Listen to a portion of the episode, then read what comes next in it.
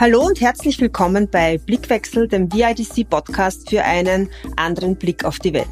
Mein Name ist Sibylle Straubinger, ich bin die Direktorin des VIDC, des Vienna Institute for International Dialogue and Cooperation und bei mir geht es einmal im Monat um ein international relevantes Thema.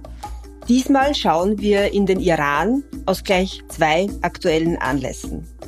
Zum einen jährt sich der Jahrestag der Ermordung von Jina Masha Amini. Sie erinnern sich, das ist jene junge Frau, die wegen eines angeblichen Verstoßes gegen das staatliche Hijab-Gesetz von der iranischen Sittenpolizei festgenommen, geschlagen und dabei tödlich verletzt worden ist. Ihr Tod hat die seit einem Jahr andauernden Proteste gegen das Mullah-Regime ausgelöst. Der zweite Anlass ist ein erfreulicherer, nämlich die Österreich-Premiere des Dokumentarfilms Mina, der Preis der Freiheit. Darin wird die iranische Menschenrechtsaktivistin Mina Ahadi porträtiert, die seit Jahrzehnten gegen das iranische Regime kämpft und dadurch auch selbst zur Zielscheibe wurde. Mina Ahadi lebt heute in Köln und kämpft seit Jahrzehnten gegen Hinrichtungen und Steinigungen im Iran. Mit zahlreichen Kampagnen hat sie auf diese grausame Tötungspraxis aufmerksam gemacht und dass heute im Iran nicht mehr gesteinigt wird, ist auch und vor allem ihr Verdienst. Mit ihr spreche ich heute über ihre persönliche Geschichte, aber auch über die aktuelle Situation im Iran.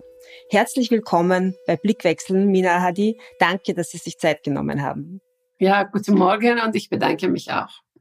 Ich habe es eingangs schon erwähnt, am 16. September 2022 wurde die Kurdin Jina Masha Amini ermordet und hat damit die am längsten andauernden Proteste gegen das Regime des Iran seit dessen Machtantritt 1979 ausgelöst. Wie haben Sie persönlich die Ereignisse von vor einem Jahr wahrgenommen, also auch die Frauen- und die Freiheitsbewegung, die darauf folgte? Also das war für mich eine sehr, sehr wichtige Sache, weil schon seit 44 Jahren ich kämpfe gegen islamische Regime und alles hat auch in meiner Lebensgeschichte mit Kopftuch angefangen. Also ich war Medizinstudentin, ich dürfte nicht weiter studieren, weil ich habe gar keine Kopftuch getragen. Damals waren wir auf die Straße Demonstration organisiert und schon seit 44 Jahren, also ich rede in verschiedene äh, Veranstaltungen auf die Straße Demonstrationen und so weiter. Kopftuch ist sehr wichtig. Das ist keine Kleidungsmodell, sondern das ist eine Waffe gegen Frauen, soweit jetzt und Iran und Afghanistan und andere Länder betrifft. Mhm. Dann sehe ich zu Hause, ich sitze zu Hause in Köln und äh, im Fernsehen sehe ich schon, Frauen sind auf die Straße, sehr junge Frauen und sehr emanzipierte Frauen im Iran und haben Kopftücher angezündet. Das war sehr, sehr wichtig und nicht nur ich, sondern Millionen Menschen haben schon also geguckt und diese Bewegung hat sehr viel Sympathie gewonnen weltweit. Ich denke, wir kämpfen im Iran in verschiedene Ebenen, also für Frauenrechte, Menschenrechte, Kinderrechte oder Rechte für Homosexuellen, LGBTQ und alle. Und dann auf einmal, wir sehen schon, alle diese Menschen sind auf die Straße gekommen und möchten in ein freies Land leben mit einer anderen Regierung, nämlich möchten islamische Regime abschaffen. Und das war für mich eine sehr interessante Sache und ich habe mich sehr viel gefreut. Mhm. Es gab ja in den letzten Jahrzehnten immer wieder Proteste, Massenproteste, Aufstände auch. Also wenn wir nur denken an die grüne Massenbewegung 2009 oder auch 2019 aufgrund der, als Auslöser die Benzinpreiserhöhungen, die damals viele Tote, auch zu vielen Toten geführt haben. Was ist das Neue an der jetzigen Freiheitsbewegung mit diesem bekannten Slogan Frau, Leben, Freiheit? Ja, ich denke, Menschen im Iran, Millionen waren oft auf die Straße. Sie haben auch erwähnt. Aber wir haben mhm. immer wieder gelernt. Irgendwie, wir kämpfen nicht gegen einige Mullahs, die nur reaktionär sind, sondern wir kämpfen, kämpfen gegen ein System eine politische Bewegung, ein politischer Islam, die schon seit 30, 40 Jahren unterwegs ist und im Iran haben Macht gewonnen. Das heißt, wir kämpfen gegen eine Regierung, die auch verbunden ist mit europäischen Regierungen. Also genau deswegen haben wir immer wieder, also auf die Straße, Menschen waren auf die Straße, wir waren auch in europäischen Ländern oder im Ausland auf die Straße, aber haben wir immer wieder gesehen, das ist eine große Aufgabe, das ist nicht einfach. Und zum Beispiel, ich denke, letzte große Bewegung, Menschen im Iran haben gesagt, wir haben keine Chance mehr, diese Regime reformisieren. Also das war letzte Punkt, weil im Iran es gab immer wieder diese Interpretation. Man kann Regime ändern, man kann Regime reformisieren. Und Regime hat auch versucht, mit einigen Karten spielen. Zum Beispiel Khatami ist besser als andere, Rouhani ist besser als zum Beispiel äh, Raisi. Also das war auch ein Punkt. Alle haben schon gesehen, Khatami, Rouhani und alle, wie die heißen, alle gehören in ein System, die basiert gegen Frauenrechte, Menschenrechte und äh, also alles, was im Iran los ist jetzt. Und genau das deswegen, ich denke, wir haben gelernt und das ist letzte Etage, ich weiß nicht, wie kann man auf Deutsch mhm. sagen, dass äh, Menschen haben schon gesagt, äh, keine islamische Regime mehr. Wir möchten eine säkulare Iran, wir möchten Religion von Staat getrennt ist, wir möchten Freiheit, wir möchten Gleichheit, Frauenrechte, Menschenrechte, Arbeiterrechte und so, so weiter, freie Meinungsäußerung. Wir möchten eine Iran ohne Todesstrafe, ohne Steinigung. Alles mhm. haben das gesagt und ich denke, wir haben schon gelernt, äh, oder Menschen haben im Iran gelernt, islamische Regime muss weg. Mhm. Und dann schaffen wir ein freies Leben im Iran haben. Mhm. Sie haben sich äh, bereits, wir haben es kurz erwähnt, am Anfang 1980 an einer Protestaktion gegen die, diese Pflicht zur Vollverschleierung in Teheran beteiligt, auch organisiert. Sie standen eben kurz vor der Beendigung ihres Medizinstudiums und aufgrund dieses Protestes sind sie exmatrikuliert worden. Und dieser Kampf gegen den Hijab Zwang, der heute wieder im Zentrum steht, der sozusagen ist ein, ein hat ein, ist eine lange Symbolik einfach und hat so eine extreme Bedeutung sowohl für die Freiheitsbewegung wie auch für das Mullah-Regime. Quasi warum sind das Kopftuch und diese Zwangsverschleierung so ein Symbol? Ja, das ist eine sehr, wichtige Frage. Also als ich 20 Jahre alt war im Iran, habe ich auf einmal gesehen, Islamisten haben Macht gewonnen und die erste Aufruf war entweder Kopftuch oder schlagen wir euch. Und wir waren dagegen. Und es gab Demonstrationen in verschiedene Städte, hunderttausend Frauen, nur Frauen waren wir auf die Straße und haben wir gesagt, also Frauenrechte sind weder östlich oder westlich, sondern universal. Das war ein Manifest gegen politische Islam, gegen Kopftuchzwang und weltweit haben wir auch gesehen, also es gab keine Solidarität damals und auch Männer haben nicht so uns geholfen. Am Anfang aber, wir haben als Demonstration organisiert, haben äh, Männer gesehen mit Bars auf die Straße, haben gegen uns also geschimpft. Und dann diese Männer haben, äh, waren mit Messer auf die Straße. Und dann Männer mit Bars und Klaschinkow waren auf die Straße. Wir haben verloren. Aber wir haben schon auch damals gesehen, meine Generation, Kopftuch ist nicht ein Kleidungsmodell, das Mullah möchte, dass ich Kopftuch trage, sondern diese Regime möchte, dass ich als Frau mich verschwinde von, von Alltagleben, von alles. Und nach Kopftuch haben wir gesehen, es gibt eine islamische Gesetz und dort schwarz auf weiß steht, man kann Frauen steinigen und die Steine sollten nicht so groß oder so klein sein. Also wir haben fast alle unsere Rechte im Iran verloren als Frau. Und genau deswegen, ich denke, das ist ein sehr wichtiges Symbol. Das ist eine Waffe gegen Frauen in erster Linie und auch gegen Menschen. Also die System möchte erzählen, ich bin Haupt Figur und ich entscheide über Frauen und auch über alles, alle, also auch Männer. Mhm. Und genau deswegen, ich denke, in Europa habe ich schon immer wieder diese Diskussion erlebt. Kopftuch ist eine, eine Kleidungsmodell oder auch ein Zeichen von Frauen. Frauen haben selbst entschieden und so weiter. Aber nein, mit Mahsa Aminis Bewegung auch Feministinnen oder sehr viele Organisationen, die bis jetzt nicht ernst genommen haben, haben gesehen, Kopftuch ist eine sehr wichtige Sache in sogenannter islamischer Welt. Und genau deswegen, wenn die Frauen auf die Straße gehen, haben schon gegen Kopftuch demonstriert, weil das ist ein Zeichen für islamische Regime und auch das war eine sehr wichtige Sache für uns Frauen. Für mehr Unterdrückung sozusagen. Genau. Nicht nur, ja. Sie haben vorhin es auch erwähnt, in den 70er, 80er Jahren waren die Proteste der Frauen, Proteste der Frauen. Mittlerweile, quasi heute, bei dieser aktuellen Protestbewegung, schließen sich auch die Männer an, diesen Frauenprotesten. Das wird auch oft gesehen als wirklicher Wendepunkt, quasi in der iranischen Gesellschaft. Wie war es damals, als Sie quasi zu Beginn dieser 80er Jahre äh, demonstriert haben gegen den Hijab-Zwang? Wie war da die Reaktion auch der Männer, auch im privaten Bereich, nicht nur sozusagen des Regimes? Richtig. Also damals haben wir immer wieder gehört, Kopftuch ist nicht so wichtig. Wieso machen also diese Frauen eine große Geschichte von Kopftuchzwang? Khomeini hat gesagt, Frauen dürfen nicht nackt auf die Straße gehen und nackt arbeiten gehen. Dann haben wir genau verstanden, was er meint. Für uns war sehr, sehr wichtig und auch es gab damals Diskussionen, ja, dieses Regime ist gegen Imperialismus. Man kann schon schlucken, diese Kopftuchgeschichte und weitermachen mit islamischem Regime. Ich war von Anfang an gegen diese Thesen und ich war auch gegen Kopftuch, weil ich habe Gefühl gehabt, das ist schon eine Grab weil ich, also vielleicht das ist auch interessant, weil ich als Kind Kopftuch getragen habe in meine kleine Stadt, nicht nur Kopftuch, sondern Chador, also und das habe ich schon irgendwie gesehen, dass das bedeutet, ich darf nicht auf die Straße gehen, ich darf nicht spielen, mein Bruder darf alles machen und ich nicht, also irgendwie habe ich schon das gesehen und dann habe ich gekämpft damals gegen Chador und dann war ich in Universität Tabriz, habe ich Medizin studiert und ich habe mich sehr gut gefühlt. Also vielleicht nur eine Frau, die in einem sogenannten islamischen Le äh, Land lebt, kann das verstehen. Chador versteckt uns, unsere Mimik, unsere Gefühl, unsere Körper, unsere Sexualität, unsere Dasein. Und das habe ich schon nicht akzeptiert und sehr viele Frauen haben wir nicht akzeptiert, aber Männer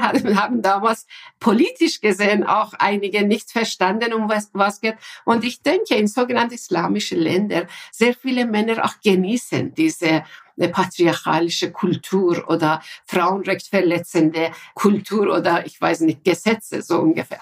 Mhm. In laufender Zeit aber im Iran, fast alle Menschen haben gesehen, dieses Regime ist gegen alle.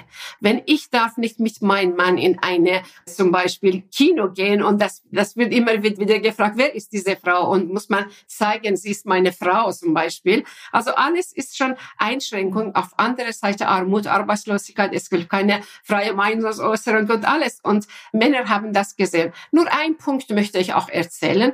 Junge Generation im Iran oder auch andere Länder haben jetzt Kontakt mit Außenwelt. Also das ist jetzt eine andere Welt. Man hat zu Hause ein mhm. Handy und hat Kontakt mit Frauen äh, oder Mädchen in Frankreich oder Österreich und so weiter.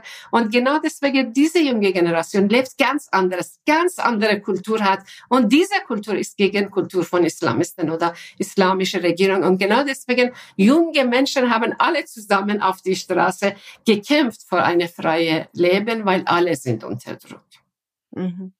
Ende der 80er Jahre hat iranische Geheimdienst, ich möchte gerne noch mal kurz zurückkommen, bei der Durchsuchung ihrer Wohnung ihren damaligen Ehepartner und fünf weitere Gäste verhaftet. Alle sechs Personen wurden daraufhin hingerichtet aufgrund politischer Aktivitäten. Ihnen quasi sie waren bei der Arbeit, ihnen ist die Flucht gelungen. Sie haben sich äh, monatelang im Untergrund in Teheran versteckt und sind dann 1981 in die Kurdenregion in den Westen des Landes. Nach zehn Jahren Widerstandskampf dort, sind sie weiter nach Wien und später dann nach Köln. Und ihr ganze, die ganze Zeit, also ihr Engagement für die Menschenrechte hat in dieser ganzen Zeit nie aufgehört. Insbesondere haben sie im Jahr 2000 das Internationale Komitee gegen Steinigung gegründet. Können Sie uns ein bisschen erzählen, wie es dazu gekommen ja. ist, was die Hintergründe sind?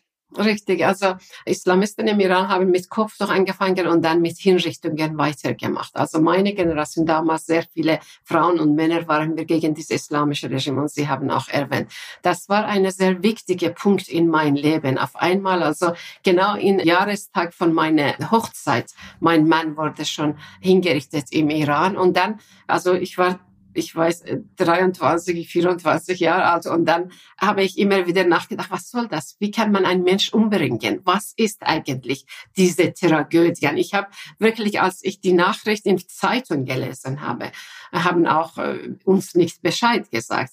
Und äh, von Abend 7 Uhr bis morgen 7 Uhr habe ich nur geweint. Und das war ein Schock. Und dann, als ich im Iran war und erste Steinigung gesehen habe, also nach Hinrichtungen, haben angefangen Frauen steinigen.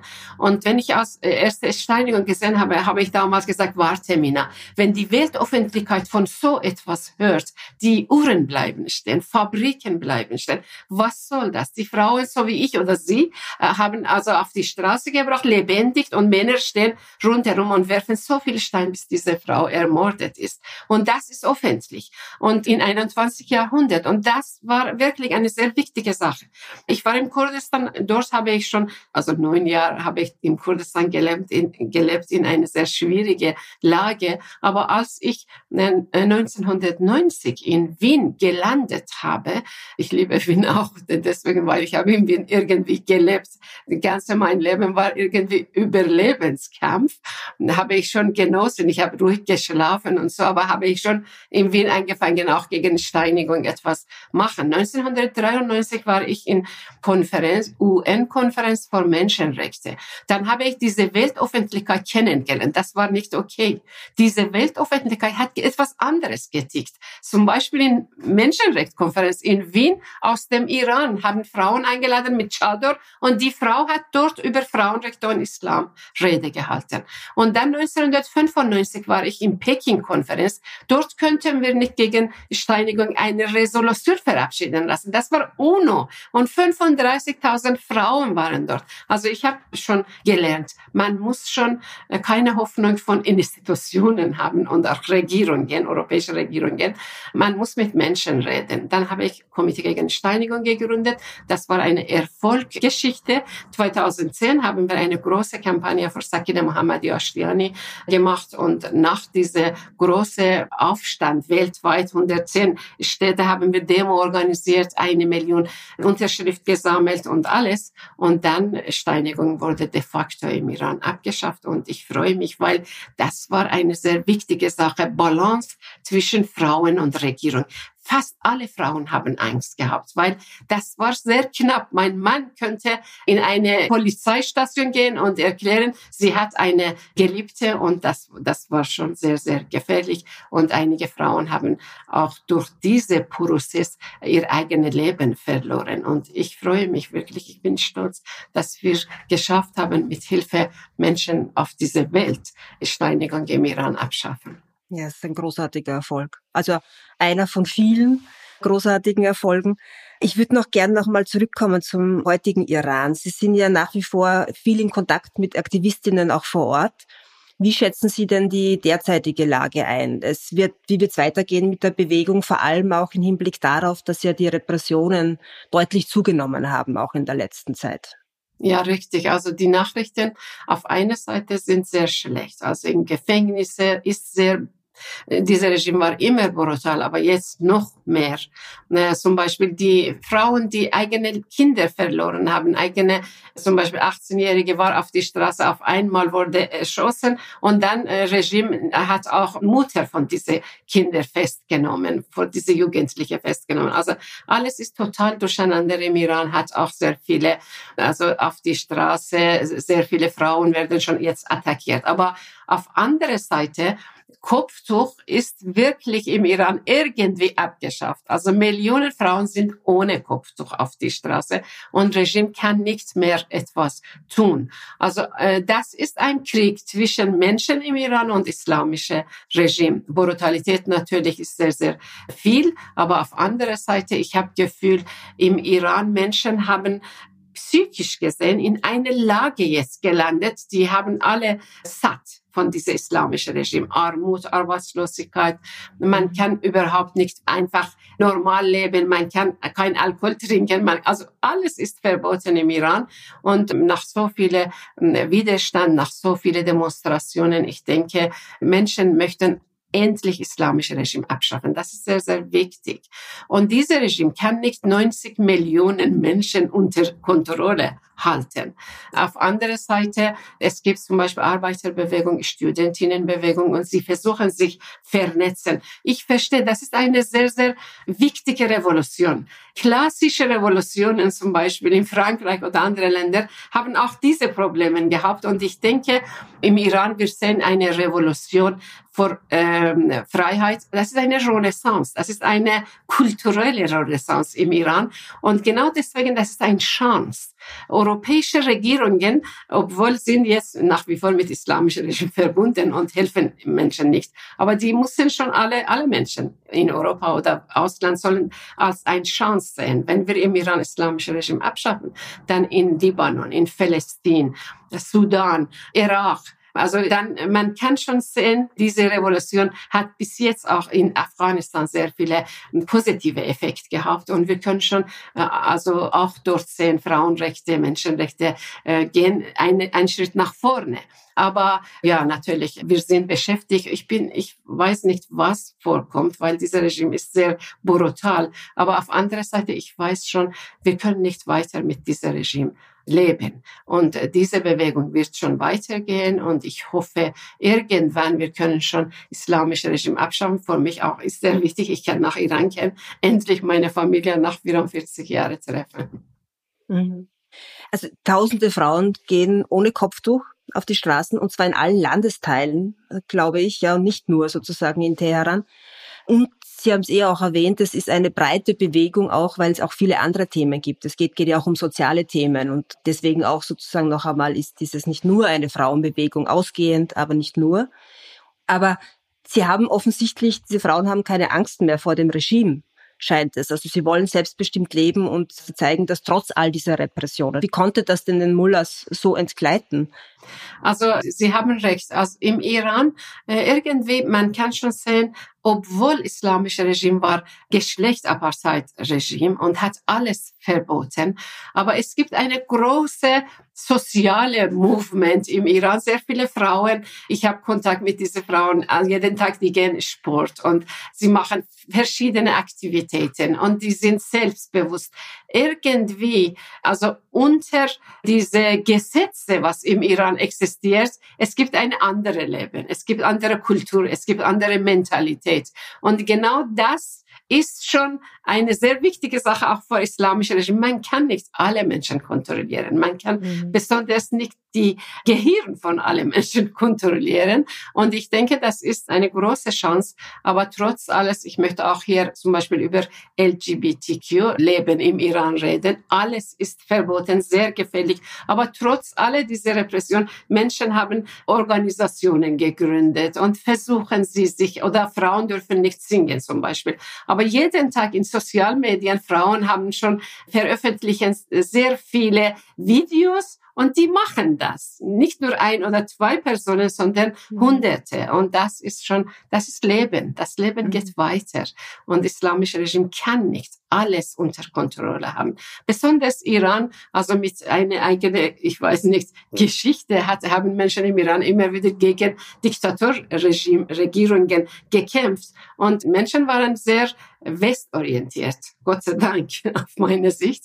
Und jetzt, ähm, also kulturell kann man schon sehen, Millionen Menschen möchten Freiheit und etwas anderes leben. Islamkritik jetzt im Iran ist kein Tabuthema. Das ist sehr interessant. Gestern habe ich ja. ein Interview gesehen, eine Frau im Iran hat mit mehr als 20 Menschen auf die Straße gesprochen und hat gesagt, Religion, welche, welche Rolle spielt in dein Leben?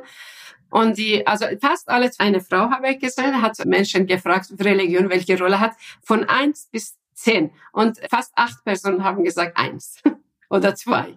Also mhm. so, ja. Religion spielt keine Rolle. Und das ist eine sehr wichtige Thema auf meiner Sicht. Mhm.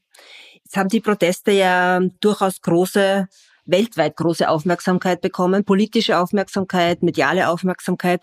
Aber in Bezug jetzt vor allem auf Österreich, in Bezug auf Europa, wird aus Ihrer Sicht, werden diese Proteste ausreichend unterstützt politisch und was wären wichtige Schritte der Unterstützung? Stichwort diese Aufnahme der Revolutionsgarten auf die EU-Terrorliste ist immer wieder ein Thema. Was würde denn das auch wirklich bringen?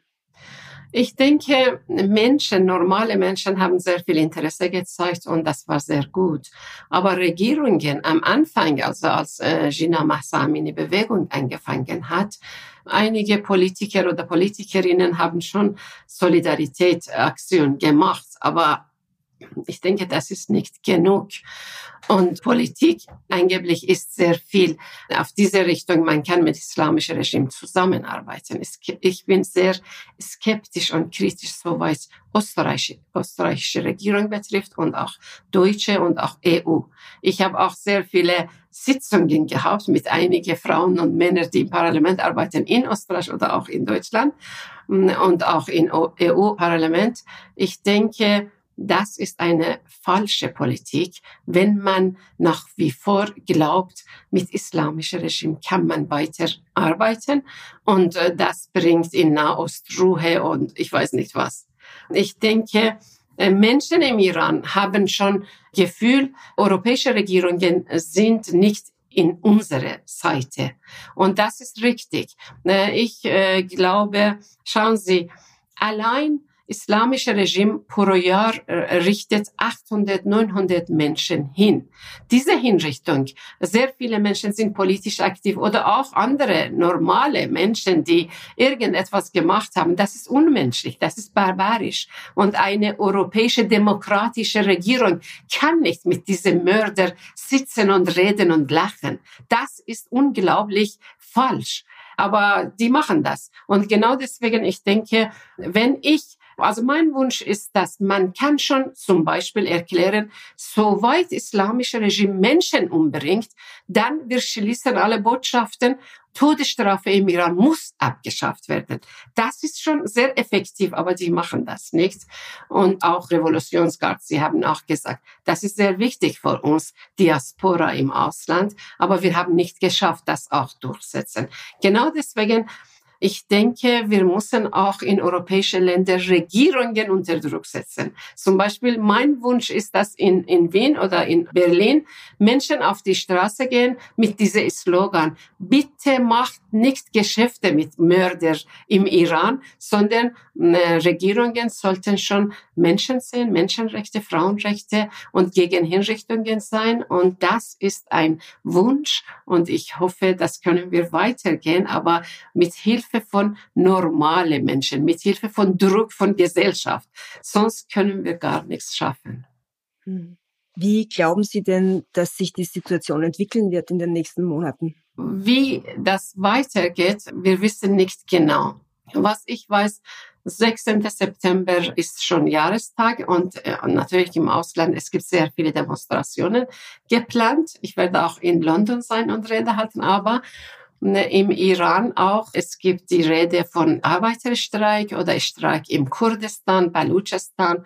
Regime, aber ab jetzt hat schon angefangen. Zum Beispiel, das ist so wie eine militarisierte Zustand in Kurdistan besonders seit gestern. Und die Menschen auf einer Seite haben Angst, was kommt vor, weil das ist eine wirklich sehr unglaublich barbarische Regime. Aber auf anderer Seite, man hört immer wieder, wir werden auf die Straße gehen, wir werden weitermachen. Ich denke, das ist eine sehr komplizierte Lage. Trotz aller Repressionen und trotz aller diese Hinrichtungen, diese Bewegung geht weiter und ich hoffe, am 16.